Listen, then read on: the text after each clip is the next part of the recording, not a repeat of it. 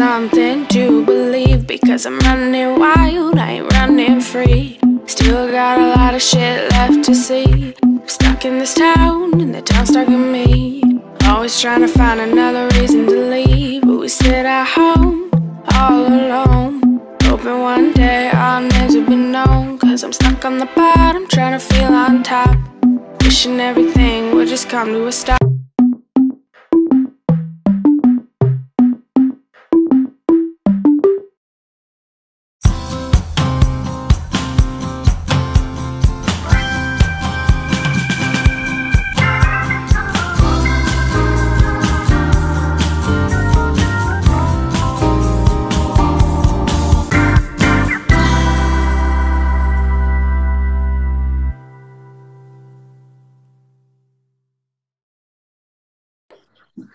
Seja bem-vinda!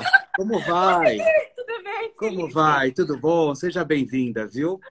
Obrigada, Felipe. Eu tô com os três telefones aqui tentando, tentando, o negócio não entra. Deu Eu acho que essa internet, na verdade, eu acho que muita gente usando nesse horário também, né? E Pode acaba que as coisas, eu acho que sobrecarrega e a gente não consegue é, falar com todo mundo, né? Pronto, mas agora deu certo. Pois é. Joyce, vamos lá. Vamos lá. Sarou? Tá curada? Sarei, sarei. Você sabe que assim, é- é, depois que a gente é, realmente sara, que o vírus vai embora, que você já não transmite mais para ninguém e nem pega de ninguém, fica alguns sintomas esquisitos que demoram mais para sair. Tipo assim, é, aquele nariz é, molhado igual de cachorro, sabe? Parece que você está constantemente com uma, com uma, uma gripe. É, às vezes o pulmão também dá uma. Eu começo a falar, tem que dar aquela puxada de ar, assim. Mas não é nada, nada comparado com o que eu senti enquanto eu estava realmente de cama, doente. E eu vou dizer para você, foi uma das coisas mais horríveis que, que eu já passei. E olha Que que, eu- você eu, já eu, sentiu. tava num- eu tava numa UTI há quatro meses, né? Eu passei por Uhum. um programa grave de saúde, acabei indo para UTI é, e tinha achado uma das piores experiências da minha vida. Realmente, para quem sente os efeitos do coronavírus, eu fico imaginando os velhinhos, né? Porque eu sou jovem, é, Uhum. quer dizer, relativamente jovem, né? Quarentona, quarentona. Eu sou relativamente Tá com jovem, 42? 42. Não conto pra ninguém. 42. É. Ah, tá. Ah, ah, já tá na hora de fazer um botox. Já tem que dar uma Ô, ajeitada. Joyce, Joyce, você foi a deputada mais votada da história da Câmara, tem Sim. 42 anos, casada, jornalista, ativista política, radialista e escritora. Sempre te admirei muito como jornalista, como escritora também. E Obrigada. como jornalista. Por que foi para a política? Ai, ai, eu fugi da política muito tempo. Desde a época em que eu conquistei é, o- que se chama de um sucesso de audiência na rádio, os partidos sempre me procuravam, porque eles gostam muito de procurar quem está em meio de comunicação. Você sabe disso. Prova Sim. disso que toda eleição o pessoal vai atrás da Atena, vai atrás de, de quem tem audiência né, nos veículos de Uhum. comunicação. E no Paraná, os partidos ficavam todos ali, tirando os partidos de- da extrema esquerda, que nunca me dei muito bem com a extrema esquerda, é, os partidos ficavam me namorando. E eu fugia da política como o diabo foge da cruz, mas parecia cachorro correndo atrás do rabo. né? Eu corria da política, a política corria atrás de mim. Até que chegou um momento em que eu entrei diretamente numa política não partidária, que foi na época do impeachment da Dilma, fui pra rua, fiz coisas que geralmente os jornalistas não fazem, porque são punidos até nos veículos de comunicação. Os veículos de comunicação não entendem, pedem aquela coisa da imparcialidade. E eu entrei de cabeça nessa questão de ser lavajatista, ser contra Lula, Dilma, PT, aquela coisa toda. E eu comecei a ser cobrada pelo meu seguidor. Ó, oh, Joyce, você fala tanto que tem que mudar a política e na hora do vamos ver você é pica-mula, não entra. E aí o próprio Bolsonaro, à época, que era o candidato que se apresentava como o candidato que abraçasse as pautas do Brasil, lamentavelmente, na minha opinião, ele largou essas pautas para trás, mas a gente fala disso logo, logo depois, se você quiser. O Bolsonaro me fez um convite. E com muita insistência, ele começou a me cercar, assim como outros candidatos. Né? O PSDB me convidou, o MDB me convidou, e eu só dava passa fora nesses partidos. Uhum. Com o Jair, foi diferente. Ele foi na minha casa, nós conversamos bastante, e ele fez um vídeo público me intimando a ser candidata, né? à época, para o Senado. Aquilo teve uma repercussão danada. Eu realmente achei que naquele momento juntos nós poderíamos fazer um grande trabalho pelo Brasil e fizemos. Hoje nós estamos politicamente rompidos. Isso é politicamente, não nada de pessoal, tá, gente? Não tem assim, ai, eu não gosto da cara dele. Isso é idiotice. É politicamente nós estamos rompidos, porém não em campos opostos, porque os dois permanecemos no campo da direita. Mas no primeiro, no primeiro ano, nós fizemos um grande trabalho juntos, pela Previdência. Né? Eu liderei o, o governo no Congresso Nacional, é, consegui aprovar a Previdência e projetos importantes do Jair naquele momento. Então, foi realmente por um pedido, uma intimação naquele momento do Bolsonaro e uma pressão das minhas redes que eu decidi entrar nesse caminho, que eu sempre fugi dele, até porque sabia que era um caminho sem volta. É, para o jornalista, quando a gente opta por tomar um lado como esse, a gente sabe que já não dá para você é, estar num veículo de comunicação com a bandeira da imparcialidade. Se bem que eu nunca claro. essa bandeira. Né? Eu sempre disse, olha, eu tenho um lado, o meu lado é o lado da verdade, o meu lado é o lado de bandido, corrupto, é na cadeia, acabou, não me interessa o partido. Eu sempre me posicionei politicamente, ainda que não de forma partidária. E agora estou aqui nessa sucursal do inferno, que é a política brasileira. Agora me fala uma coisa, você comentou que você era contra a, a, a extrema esquerda e de repente você se a, a, alinhou, você se, se é, fez uma aliança incrível com a extrema direita, né? E aonde foi a decepção? Na palavra extrema, Felipe, não dá para ser extremo. Quando você pega a extrema direita e você pega a extrema esquerda e você consegue começa a analisar o que eles fazem, eles fazem exatamente a mesma coisa. Hoje, essa gente dita extrema direita é a gente que está contra a Lava Jato, é a gente que está apoiando o Procurador-Geral da República, que hoje virou garoto de recado do presidente da República contra a Lava Jato, pessoas que estão atacando o Sérgio Moro, o Deltan Dallagnol, é, e, e toda essa equipe, que foi uma equipe que contribuiu muito com o Brasil, colocando alguns dos maiores corruptos do mundo, e não do país, na cadeia, como o próprio ex-presidente Lula. Então, é, é, quando eu vejo esses extremos se unindo contra o que o Brasil realmente conseguiu, eu fiquei muito apavorada com isso, porque eu fui eleita com a bandeira do Brasil, com a bandeira da democracia. E eu entendo que o Brasil precisa de mais democracia e não de menos democracia. Precisa de mais liberdade, precisa de mais tolerância. A gente precisa entender o outro. Eu não preciso concordar com você. Uhum. Dane-se se eu concordo ou não concordo. Agora eu tenho que respeitar o seu direito de ter um posicionamento. Como as pessoas têm que respeitar o meu direito de ter posicionamento, como eu tenho que respeitar o direito dos outros de terem seus posicionamentos. Quando uh, um posicionamento discordante faz de você um inimigo. Ah, traidor, inimigo da pátria. Eu falo, opa, opa, opa, isso não é democracia. Pera lá, vamos devagar aí com a dor que o santo é de barro. Então eu comecei a perceber essas atitudes muito autoritárias é, do presidente e também aquela mania terrível de ficar protegendo os filhos todos encrencados. Todos os filhos do presidente estão encrencados. Um está lá enfiado lá na questão, vai ser preso cedo ou tarde, que é o Flávio, né, da maravilhosa fábrica de chocolate. O outro está lá montando a quadrilha das fake news, o outro está encrencado também. Então, é, eu dizia para o presidente, presidente, é, pega seus três filhos, tranca no banheiro e toma o celular. Eu falava desse jeito pra ele. Pega os três meninos, põe no banheiro e toma o celular. E aí seu governo vai andar assim, ó. Deixa a gente ajudar. E durante um ano e tanto deu certo. Mas casamento é casamento. Às vezes dá certo, às vezes não dá. E esse casamento não deu certo. E a gente foi para o pro processo de separação. É, eu acho que uma das suas grandes, uma das da, que está criando um mau bochicho até hoje, isso acho que já faz um dia, dois dias, que foi justamente a, eu posso chamar de acusação, né, do, do Eduardo Bolsonaro disseminar aí as notícias falsas, né, dele justamente estar tá envolvido em fake news. Como que é isso para você que é jornalista? É muito ruim, assim, porque o que, que é a fake news, né? As pessoas acham que fake news é só uma mentirinha. Ah, não, uma mentirinha, como se fosse uma fofoquinha, como se você estivesse fazendo uma futrica com a vizinha. Não, gente, não é isso. É, é, é, fake news, quando a gente fala nesse nível de fake news, são criações de notícias falsas para destruir pessoas, que chegam a milhões de pessoas né? E que você não consegue controlar mais, ainda que você acione a justiça, encontre o causador, acione a justiça contra uma ou duas pessoas, ninguém consegue acionar a justiça contra 10, 20 milhões de pessoas, é impossível. Né? Aí a justiça vai te dar uma reparação, um dano moral. Oh, você vai pagar 10 mil reais aí de indenização.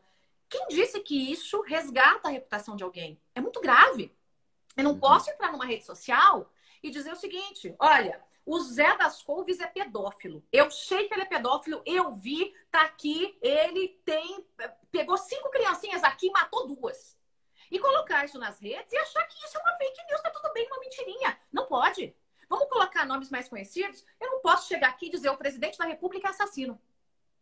Eu tenho provas, eu sei porque ele confessou para mim que ele está envolvido em crime A, B ou C. Gente, isso não é uma verdade.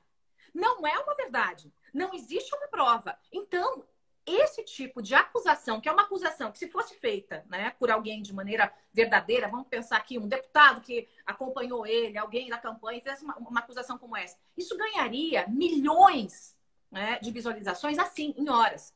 Como é que você desfaz um negócio desse depois? Você não desfaz. Então, essa irresponsabilidade né, com a notícia, forjar notícias contra pessoas, isso tem que ser criminalizado, Felipe.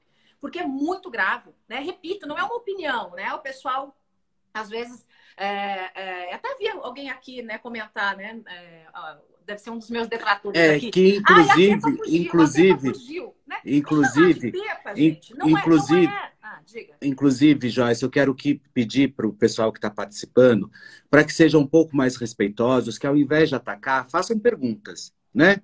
E, e justamente porque quando eu faço a minha live, aqui não é emissora de televisão, aqui é a minha casa. É como se o, o entrevistado, o meu convidado, estivesse vindo na minha casa. Obviamente, não sou amigo da Joyce, estamos nos falando agora pela primeira vez, e justamente para a gente poder entender um pouco mais sobre tudo isso que está acontecendo. Então, eu quero que vocês, ao invés de, de, de atacarem, vocês realmente vocês façam as perguntas e tirem as dúvidas de vocês. Mas, Felipe, Pode seguir. É, quando qualquer ação na internet que envolva o meu nome, né, você pode ver eu fui no Roda Viva, ficou lá no, no primeiro do, do, dos tópicos do Twitter, a hashtag envolvendo meu nome. Eu vou na Band, a mesma coisa. Eu vou na, na, na Jovem Pan, a mesma coisa. É, por que, que isso acontece? Porque a, a, começa uma guerra nas redes sociais, né? Os ditos bolsonaristas, os militantes mesmo, começam a se, se, se organizar. É, em alguns casos acionam até robôs, né? Em outros não. Nesse caso, eu acho que não, não é o caso de terem acionado robôs. E aí começa aquela guerra, pá, a gente xingando tal. São pessoas que adoeceram. Essas pessoas adoeceram. Elas não entendem mais o processo democrático. E eu nem as culpo. Eu espero que elas se curem. Eu espero que, assim como eu, essas pessoas se curem dessa doença que é você endeusar qualquer pessoa que seja, independente da imbecilidade que essa pessoa fale ou faça. Isso nós vimos que aconteceu muito com Lula. Havia um grupo, e até hoje tem, né, em torno ali de 10, 12, alguns institutos falam 15%, que o Lula não interessa, ele é ladrão, ele fez tudo que fez contra o Brasil, ele foi preso, mas que Deus o Lula. Comprovadamente, né? Comprovadamente. Ladrão, bandido, safado, sem vergonha, quadrilheiro, todas essas coisas aí, o Lula é e foi, e foi condenado por isso. Ponto. Por mim, deveria ficar na cadeia até seu último dia, né? Mas a justiça brasileira é meio frouxa em algumas coisas, né? Então, o, o, o Sérgio Moro prendeu e aí passa um pouquinho a justiça manda soltar. Tá tudo certo. Agora, é, quando você vê essas pessoas agindo igualzinho petistas, por isso que eu digo bolso petistas, eu não posso respeitar essas pessoas. E elas se juntam, se unem e pegam os vários perfis fakes e xingam cobra, ai, Pepa. Gente, pode chamar de Pepa. A Pepa é um desenho tão bonitinho. Ela é tão inteligente. Ela ensina as coisas para as criancinhas. Ah, isso é muito adulto. Ela ensina, entendeu? É bonitinho. É, é muito melhor do que uma múmia, igual tem lá os filhos do presidente, três múmias que não fazem absolutamente nada né? E que atrapalham a condução do Brasil, atrapalham o homem de governar. Então, se, alguém acha que ah, isso né, te fere, não. O que que, o que, que é, na época eu senti muito quando eu saí do governo? É quando essa coisa de que é jocosa, né, me chamar de Pepa, acabou indo para um lado muito mais feio, né? Fizeram montagens horríveis com o meu rosto, com corpos de animais, com cenas pornográficas. Né? Então, isso já ultrapassa muito né, a liberdade de expressão. Isso é uma coisa. Que, uhum. Cenas que acabaram caindo no celular do meu filho. Eu tenho um filho de você, você, você acredita que isso é, pode ter, por causa daquela suposição, trairagem com o Bolsonaro, que muitos é, assimilaram a sua entrada no governo, que você usou a imagem do presidente para poder se eleger. Você acredita que isso possa ter a ver com isso? Trabalho fruto realmente do gabinete do ódio e de seus vários outros gabinetes interligados dos ditos bolsonaristas e de gente que não sabe nem o que está falando e compartilhando e que só repete, porque do mesmo jeito que endeusaram Lula, endeusam qualquer coisa que o presidente fale, ainda que seja uma grande asneira. Isso não uhum. quer dizer que ele fale só asneira. Não, tem coisas que ele fala que são corretas, tem coisas no governo que são corretas. Né? Agora, o papel do parlamentar é também fiscalizar. Se eu fechar os olhos para as coisas que estão erradas dentro do governo, eu estou cometendo um crime. E é um crime de prevaricação. Então, se uhum. algumas dessas pessoas que hoje me criticam votaram em mim e acham que eu cometeria um crime para agradar o presidente ou agradar essas pessoas, me desculpem. Realmente vocês votaram errado. Vão votar em bandido. Não votem em mim, não. Se vocês querem votar em quem comete crime, vai procurar alguém do PCC, vai procurar um bandido aí, gente de milícia. Não é em mim que vocês têm que votar, não. Para votar em mim, vocês têm que querer que, que, que, eu ande e que eu cometa todos os meus atos dentro da legalidade, da moralidade, com a espinha ereta e falando a verdade. Eu apontei o dedo para Lula, eu apontei o dedo para Dilma quando vi erros. E quando vejo erros do presidente, aponto os erros também do presidente, como aponto os erros quando meus filhos cometem erros. Ou porque são meus filhos e eu os amo, eu vou dizer, não, tá tudo bem. É, pegou a borracha da coleguinha, pode ficar com a borracha da coleguinha aqui em casa. Não tem problema. Não. Né? Do mesmo jeito que eu ensino meus filhos, olha, é, o que não é seu, você não pode tocar. E se Lula e Dilma tivessem aprendido isso em casa, não tinham roubado o Brasil, é assim que eu ajo dentro do parlamento e é assim que eu ajo com o atual presidente da República. Isso é uma questão de dignidade. Eu não vou emburrecer, porque algumas pessoas adoeceram da cabeça, ou emburreceram, ou fingem que, que emburreceram, porque muita gente sabe que algumas coisas estão erradas. Mas meio que passa um pano, deixam para lá. Uhum, uhum, não é um uhum, Você, é, quais são as suas, quais são as ações agora no governo Joyce, por exemplo? Você, o que, que você pretende? Você vai vir mesmo? É, já é pré-candidata a prefeita de São Paulo? Já é pré, vai será governadora, pré-candidata a governadora? Como que você está desenhando isso, Joyce? Então, a gente tem um cenário muito complexo aqui né, em São Paulo, na cidade de São Paulo, né? E por isso eu decidi ser candidata. Eu não tinha esses planos lá atrás. Algumas pessoas dizem, ai, mas você não falou que ia ser candidata à prefeitura. Oh, eu não sabia, gente.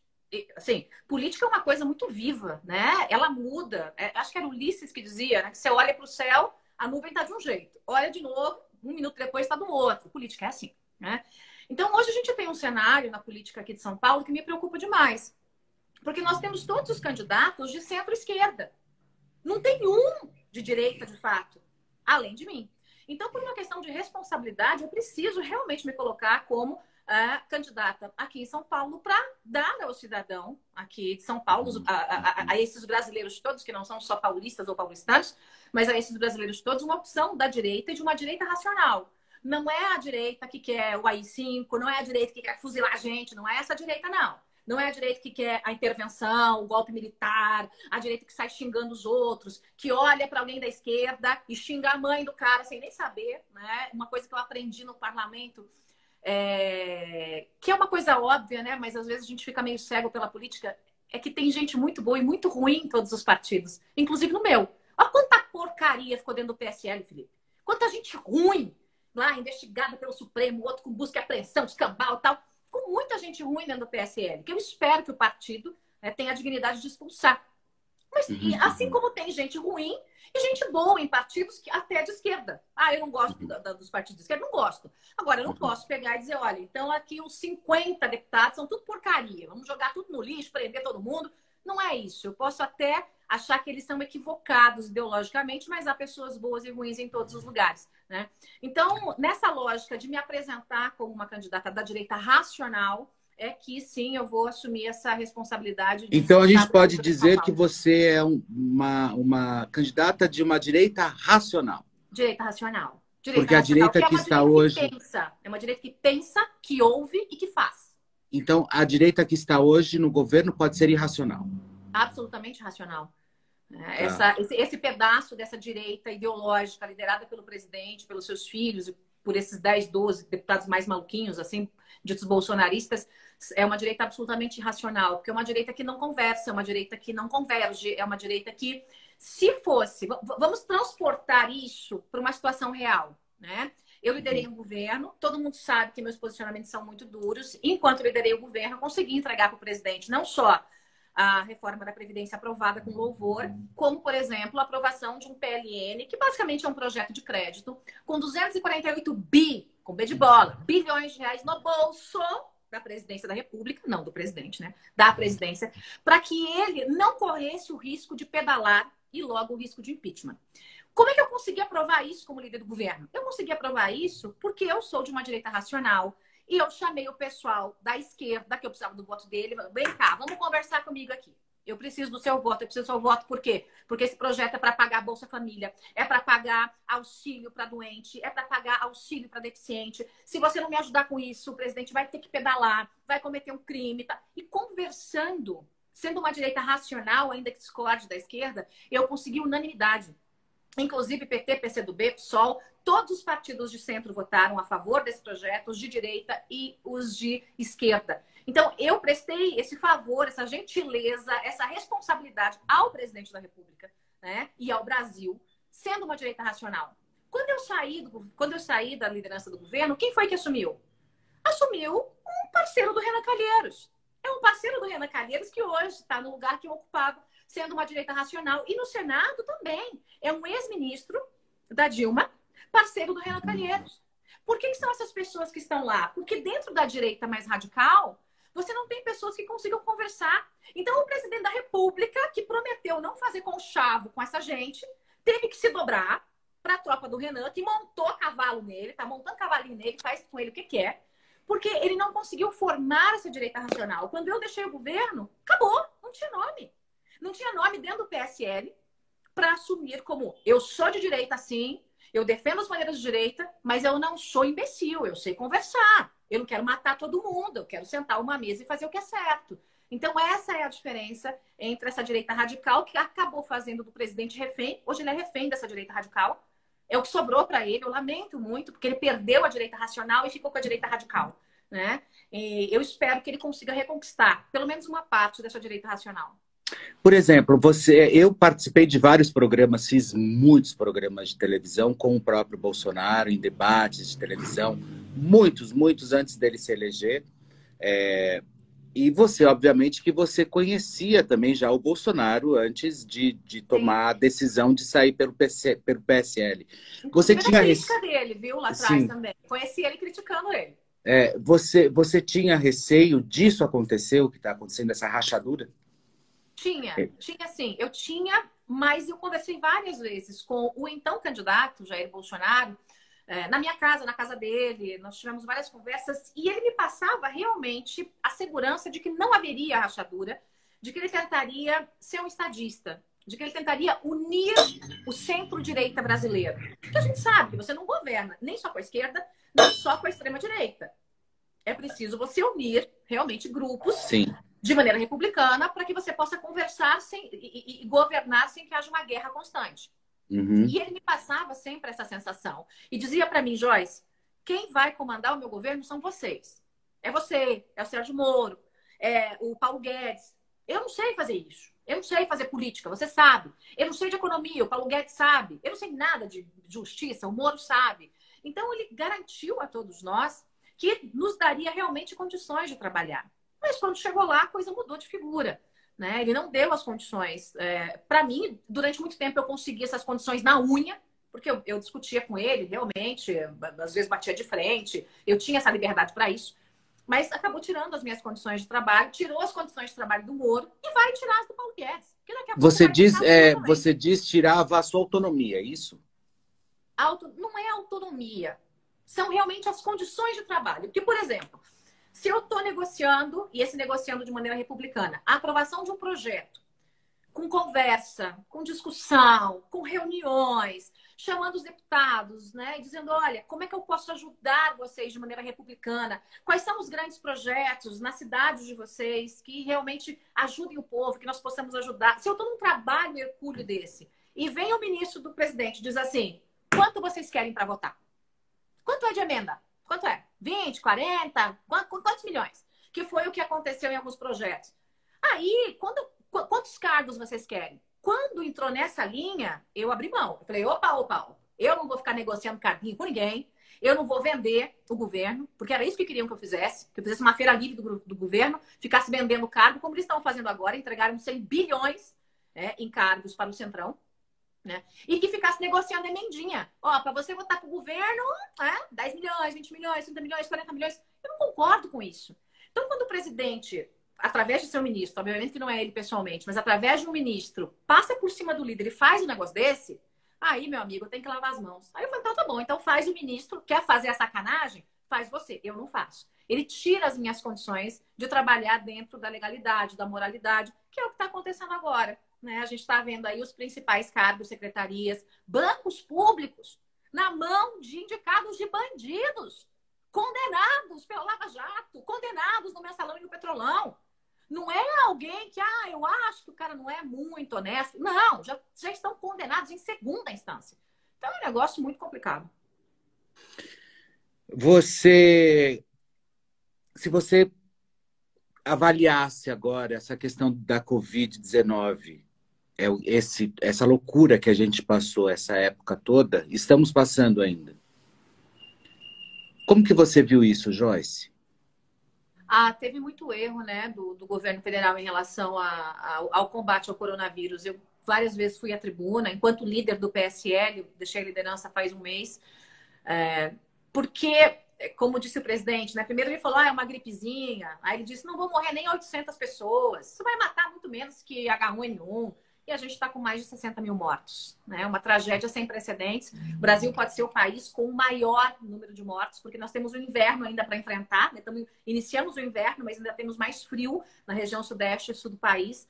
Então, quando o presidente sai sem máscara na rua, quando ele estimula aglomeração, quando ele xinga governador, você viu aquela reunião? Xingou todo mundo. É, quando tenta pegar uma responsabilidade que é sua, transferir para outra pessoa, né? E não tem a empatia sequer com as famílias que estão perdendo pessoas. Qual foi a declaração do presidente da República é, em que ele veio e disse: Olha, eu lamento muito profundamente, eu me solidarizo com as famílias. Não, o que, que ele diz? Eu não sou coveiro. Ah, aproveitando então, você acha que os três filhos do Bolsonaro eles são a verdadeira oposição do pai, não? Ah, são. Eles são muito piores que o PT, muito piores que o PSOL, muito piores que o PCdoB. Porque. Eh, Por quê, pessoal... Joyce? Por quê? Porque além deles influenciarem muito negativamente, eles destroem as pontes da comunicação, da democracia, da conversa entre os poderes. Quando vem um filho de um presidente, seja deputado, senador ou seja vereador, e ataca, por exemplo, declaradamente o ministro do Supremo, ataca, por exemplo, o presidente da Câmara, ataca o presidente do Senado, não é um deputado qualquer que está fazendo isso. Se eu fizesse, já teria um peso. Mas não um peso que tem o filho de um presidente. Quando essa gente vem e diz, como disse, acho que foi o Eduardo Bolsonaro, é, a questão da, da, do, do, do, da intervenção militar não é se vai acontecer, mas quando vai acontecer. Né? Não é um deputado qualquer, não é um, um Zé Ruela qualquer falando, não, é o filho da maior autoridade do país. É óbvio que quando as pessoas olham isso nas redes e vem o presidente ou ficar quieto, ou passar pano, ou corroborar, né, as autoridades entendem, o presidente concorda com isso. Isso é um recado do presidente. O presidente mandou os filhos escreverem, até porque todo mundo sabe que o Carlos controla as redes do pai. Então, uhum. é, é, eles implodem pontes, né? Todo o ano, o ano que eu fiquei construindo pontes enquanto líder do governo, os filhos destruíram pontes. E nós estamos vendo que isso está custando muito caro para o Brasil. O presidente teve que vender uma parte do governo para a ala mais podre do centrão para poder se manter em pé, porque ele perdeu a governabilidade.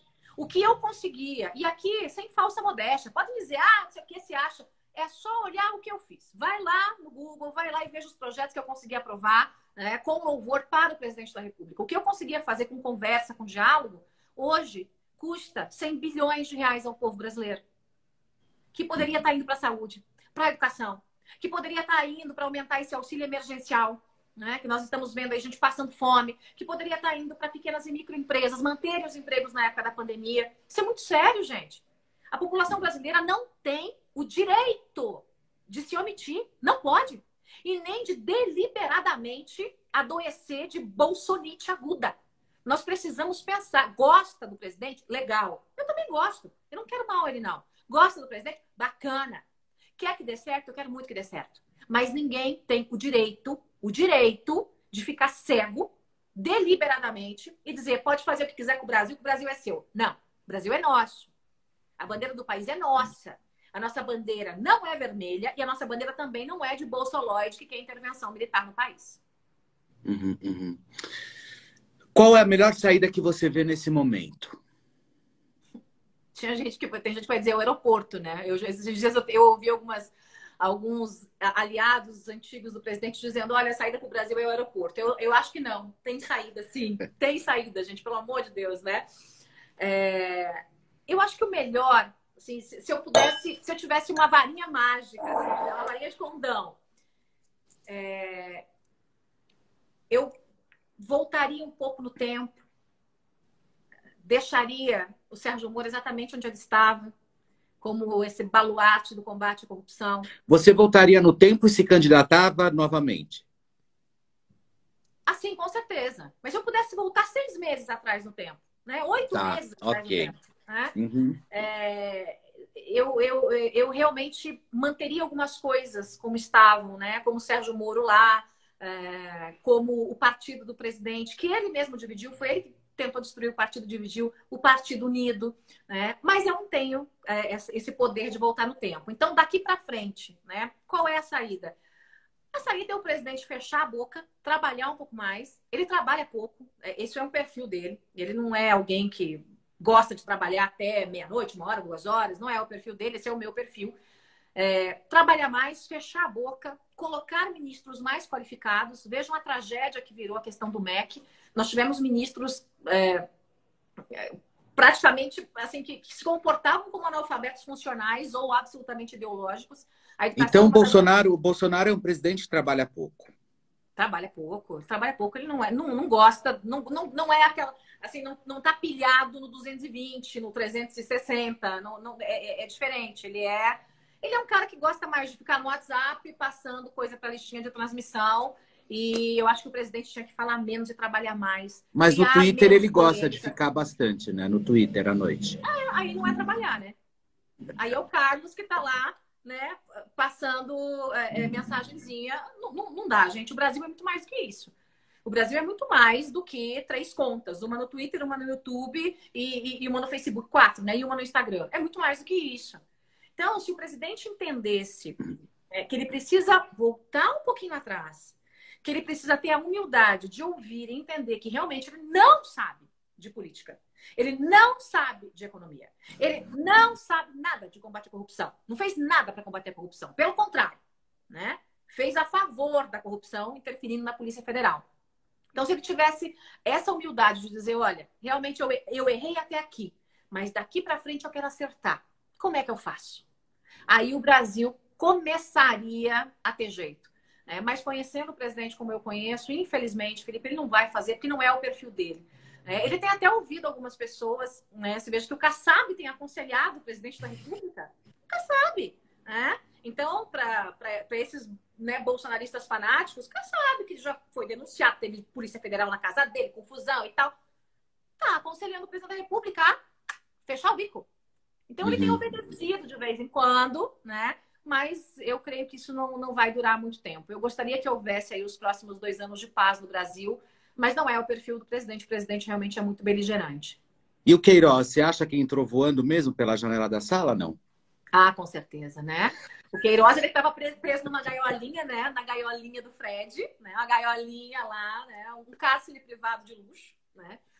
E é, porque é isso, né, gente? Ele, ele, tava, ele tava preso, essa é a verdade.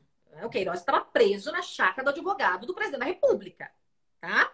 Né? Então, assim, era um cárcere privado de luxo.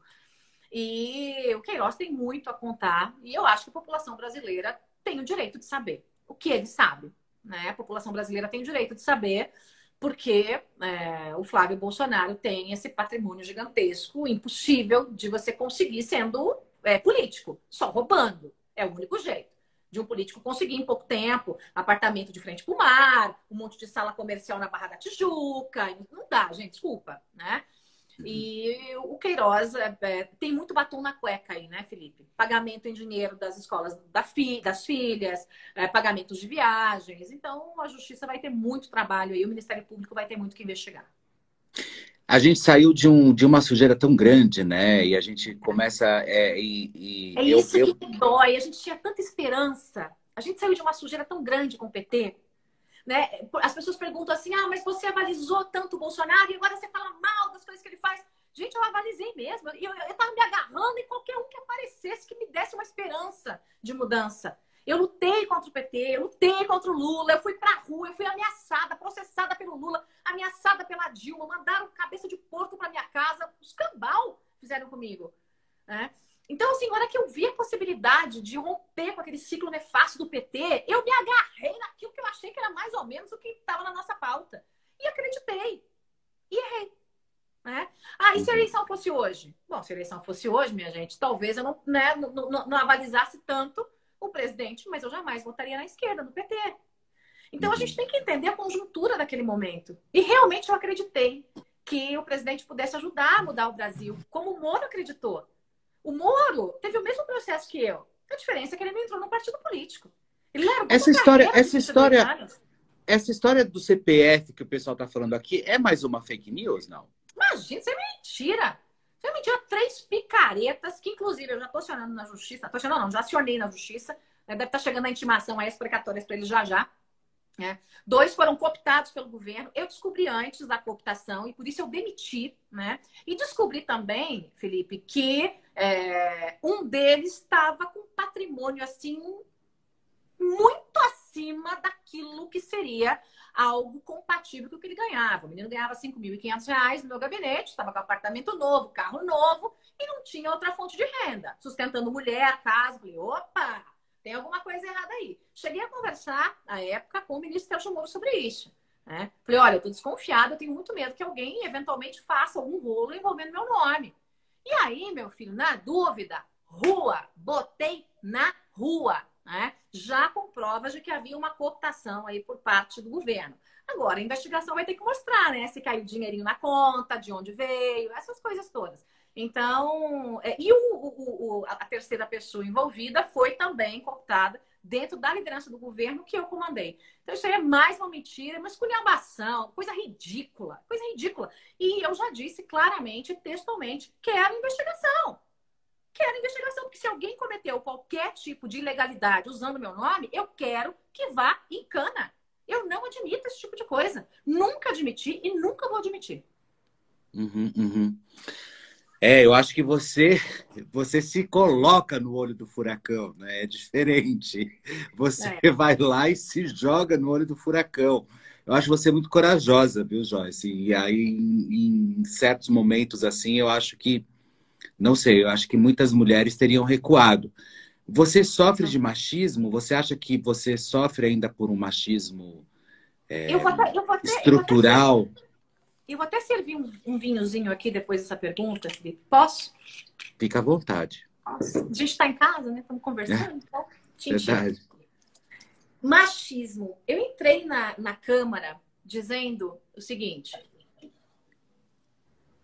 que é, nada me faria sofrer nenhum machismo e que se alguém gritasse comigo, falasse alto, eu falaria mais alto. E assim foi. Né? Eu entrei na Câmara, no início os deputados tinham até medo de mim. Né? Teve uma repórter que perguntou para um, um dos líderes lá de um partido ah, Joyce sofre machismo. Ele falou assim: tá doida, a gente tem medo dela. Ela chega aqui, todo mundo já pensa: opa, né? A Joyce é mulher brava, mulher que fala alto, mulher que se precisar briga, mulher coragem. Mas quando o tempo foi passando, eu parei para analisar o seguinte: realmente, eu sou uma mulher brava, sou uma mulher corajosa, eu vou para briga se precisar. Mas não precisaria ser assim, né? Então já é um ambiente machista, porque se eu preciso gritar para ser ouvida, falar mais alto, ir para briga, é porque eu tenho que enfrentar o machismo. E eu venci todo o machismo dentro do Congresso. Onde foi que eu senti o machismo de fato, né, para machucar, para ferir o coração, foi dentro do governo. Né? Foi pelas mãos do presidente da República dos seus filhos. Você veja que depois de tudo que eu trabalhei né, pelo governo, por eu discordar de ações do presidente, né, o presidente trocou o líder do governo, ele poderia fazer isso a qualquer momento, poderia me trocar a qualquer momento, no primeiro dia, se fosse o caso. Mas ele fez isso pela imprensa.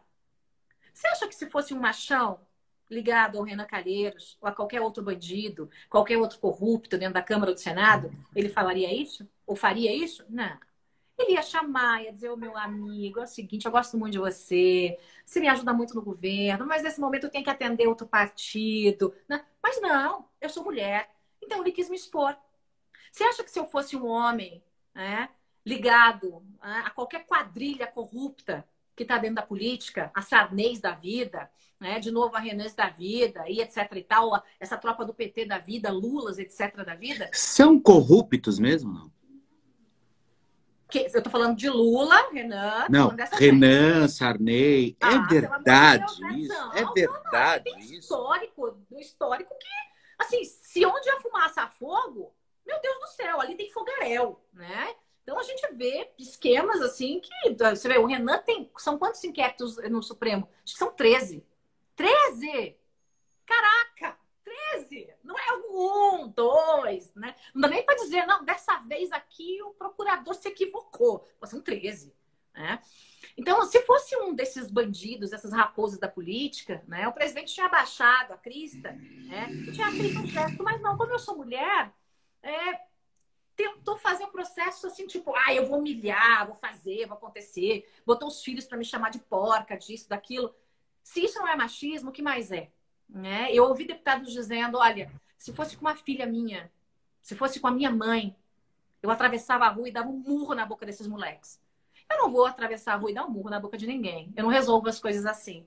Né? Agora, eu tenho é, o direito de me posicionar e de dizer que a campanha que essa gente fez contra mim é uma campanha podre, suja, lamentável e que qualquer mulher, seja ela de esquerda ou da direita, ou qualquer ser humano que tem um mínimo de dignidade, jamais concordaria com isso.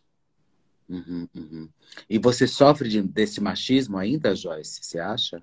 Há dentro do núcleo que eu, que eu chamo de bolsoloide, né? Eu chamo de bolsoloide porque eles ficaram meio debilóides, né? É bolsonarista com debilóide. Dentro desse núcleo, né, dos deputados ali, sim, sim, né? É um, é um núcleo pequeno, é um núcleo que a Câmara, né, os deputados que são sérios consideram como uma escória. Uma escória, assim, ninguém conversa, ninguém quer nem chegar perto dessa gente. Mas é um núcleo que tenta fazer muito barulho nas redes sociais em relação a isso. Né? É, aquilo que eu acho que está passando do limite, eu aciono na justiça. Eu acredito muito que a, a justiça divina também vai pesar cedo ou tarde. E eu acredito que as pessoas, eu estou vendo muita gente se libertar. Né? Muita gente dizendo, muita gente mandando mensagens para mim, e-mails, mensagens nas minhas redes pedindo desculpas, dizendo, Joyce, desculpa, eu te julguei mal, eu tô vendo que realmente você estava certa, eu tô vendo que o Moro estava certo. Então as pessoas vão descobrindo aos poucos, eu não tenho aqui a. a...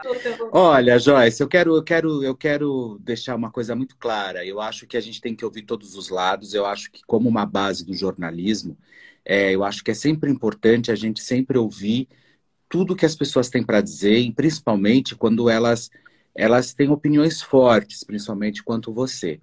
Então, eu acho que, diante dessa nossa live que a gente está tá tendo aqui, é, eu coloco todo mundo à disposição também, os meus, os meus seguidores, justamente para poderem perguntar, se manifestarem.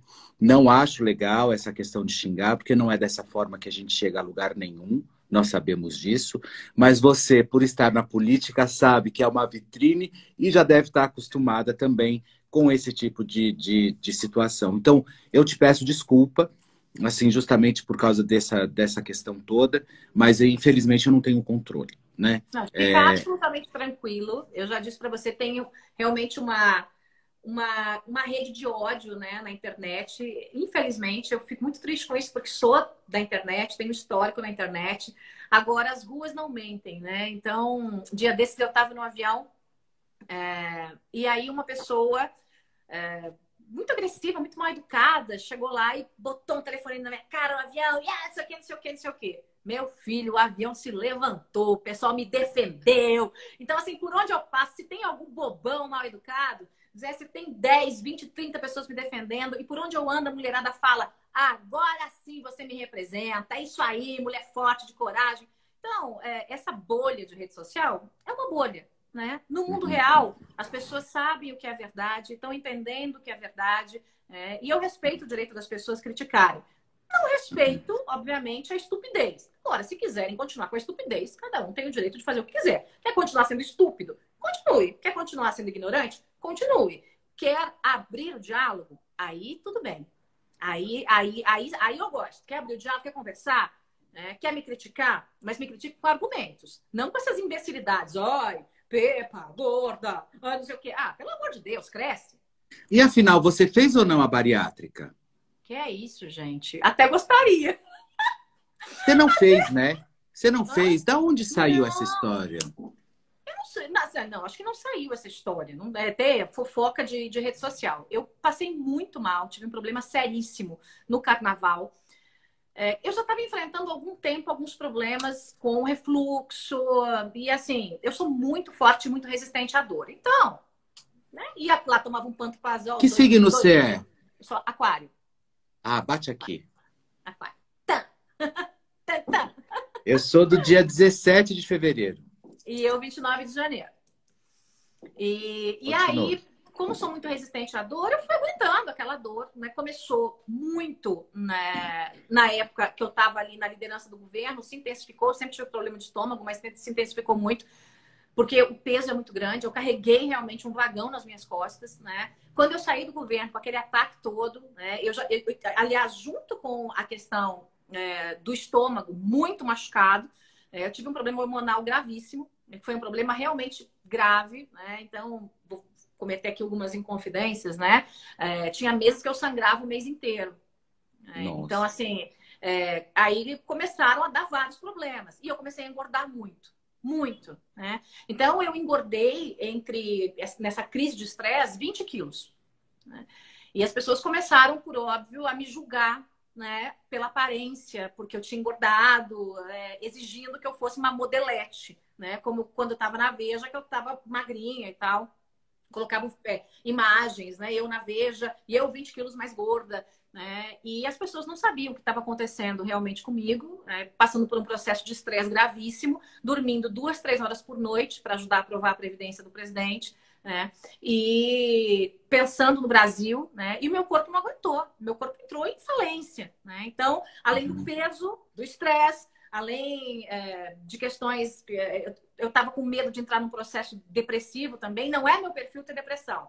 Mas eu ficava o tempo todo, olha, né, eu, eu, eu, ali olhando para me monitorar. Né? Até que chegou um momento em que eu falei, não, agora foi no carnaval, eu vou dar uma relaxada, vou cuidar um pouco de mim. E eu fui para um retiro no carnaval, em Brasília mesmo, tem, tem um local lá sozinha. Fui eu sozinha, alguns livros, né, uma Bíblia. Falei, eu vou, uhum. eu vou uhum. ler, vou meditar, vou fazer minhas orações, né, vou, vou e aí eu acho que naquele momento em que a adrenalina baixa, aí meu corpo estourou. Eu tive um sangramento horrível, né? parecia que eu estava abortando, era um sangramento muito forte, e ao mesmo tempo uma aceleração do coração, que era um negócio de louco. Falei, não, vou morrer do coração aqui, nunca tive problema do coração. É muito então, jovem para ter tudo isso, né? É muito é, jovem. Eu, e eu, assim, eu, eu, eu quieta no meu quarto, daqui a pouco meu coração disparava, e aí minha pressão baixava. Né? Aí eu liguei né, para a doutora Ludmilla aqui em São Paulo, que é do Fora, minha médica, né, linda, Incrível. maravilhosa, vai me ajudar no meu plano de governo para a saúde em São Paulo, amo. É, liguei para doutora Ludmilla, ela falou, Joyce, você tem que vir para o hospital. Eu falei, ah, não vou, mas não vou nem amarrada. Ela falou, você tem que vir, entenda lá. Enfim, vim para o hospital. Quando a gente fez todos os exames, né, resultado, tive que tirar o útero, não teve que fazer, teve que tirar o útero, né? E em relação ao coração, o que estava acontecendo é que meu estômago arrebentou de um jeito, né? Ele estava tão machucado, tão agredido, que numa torção, né, que fez uma hérnia de ato, algumas gotinhas do líquido estavam caindo na cavidade do coração. Então, o líquido do estômago, olha que loucura, que digere carne, estava caindo, pingando na cavidade do coração, meu coração acelerava, né? Então eu tive que fazer uma coisa que. uma cirurgia de tipo, tipo poderia corroer seu coração, não, né? É um poderia, ácido. Eu, eu poderia. Não, se eu não tivesse tratado naquele momento, poderia morrer, né? Porque poderia ter uma infecção generalizada. Né? Hum. É, foi, foi, ali foi um, um, grande alerta, né? Aí fui para o hospital e já fiquei internada, nem saí do hospital. Fiz os exames, já fiquei internada, e aí eu fiz uh, uma cirurgia chamada de hérnia de ato mais cardiaplastia. Cardia é, aquele, é um músculo. Eu não sou médica, mas enfim, é um músculo que fica ali na entrada do estômago e tal, que tiveram que refazer porque estava todo lascado. Isso, fui, fui para UTI, fiquei na UTI internada, né? E aí, quando eu saí de lá, Felipe, só para concluir, eu falei, não, eu, eu, não, eu não posso mais passar por isso, né? É, eu preciso realmente cuidar um pouco mais de mim, um pouco mais da minha saúde, né? Tudo isso que eu passei, esses quilos que eu engordei, é, esse estresse todo pode me matar. Então eu dei um, puxei um freio de mão, falei, não, agora eu vou realmente cuidar um pouco mais de mim. E aí voltei a, a, aos poucos a fazer atividade física, me cuidar um pouco mais. E teve todo o processo pós-cirúrgico, né? Que fez aí uhum. com que eu desse uma, né, uma emagrecida. A única coisa boa, eu espero não engordar, emagreci mais 5 quilos da Covid. Né? Ai, dieta do coronavírus, minha gente. Dieta do corona. Emagreci 5 quilos do corona. Né? Então agora é me cuidar um pouquinho. Ô Joyce, é, público LGBT mais, LGBTQ mais. Qual o seu? Você tem projeto para esse público? Eu acho que o primeiro grande projeto que a gente tem que ter é abrir o diálogo. As pessoas me perguntam, ah, é... eu acho que eu recebi algumas perguntas sobre a questão do terceiro banheiro. É, recebi recentemente, ah, você é contra, a favor? Gente, a gente tem que conversar. Eu preciso saber o que, que esse público realmente quer e o que é prioridade em São Paulo. O que eu quero ter dentro né, do, da, da, minha gestão em São Paulo são núcleos, coordenações para todas as áreas, incluindo LGBT. Né? Por quê? Porque nós temos um orçamento que é finito, tem um tanto de dinheiro aqui para isso. Tem coisas que custam dinheiro, tem coisas que não custam. Respeito não custa dinheiro. Tolerância não custa dinheiro. Você saber que o outro não tem que ser igual você não custa dinheiro. Educação não custa dinheiro. Então, isso são questões que nós resolvemos trabalhando a conscientização das pessoas e entendendo que nós somos todos iguaizinhos do mesmo jeitinho. Se uma pessoa escolheu, né? Ai, não, eu vou namorar com uma menina. Tá, e daí? O que, eu tenho a ver com isso? Vai namorar com a menina, vai namorar com o menino. Eu, inclusive, quero anunciar que eu vou ser madrinha de casamento. De dois de amigos um... meus. Lindos, maravilhosos. Que legal, que legal. Dois meus do Rio Grande do Sul. Mandaram foto para mim com uma aliança linda, enorme e tal, e não sei o quê. E eu já sou convidada para ser a madrinha do casamento e da adoção, do bebê, né? Que eles vão adotar. Então, eu acho que o que a gente precisa é ter tolerância, Felipe. É isso, né? Uhum. É, o Fábio Arruda é muito meu amigo. Você conhece o Fábio, né? Muito, o Fábio é... muito. O Fábio é uma paixão. Ele vai sair também candidato a vereador junto comigo, na minha chapa, lindo, maravilhoso. É, e eu gosto muito daquele humor do Fábio, porque o Fábio, além dele ser chique, incrível, divertido, ele, ele diz: olha, tá, eu sou gay daí? Você é hétero daí? Não é um absurdo que a gente tenha que discutir situações como essas em pleno século XXI, né? Como a intolerância, racismo. A gente já devia ter passado essa página e tá lá na frente. Todo mundo é igual e vambora, gente. Aí algumas pessoas dizem para mim: ah, mas a questão de ideologia de gênero. Opa, aí é outra coisa, né? Por quê? Porque eu acho que todo mundo que é, é vacinado tem o direito de fazer o que quiser e bem entender. Ponto. Mas a gente tem que proteger as nossas crianças.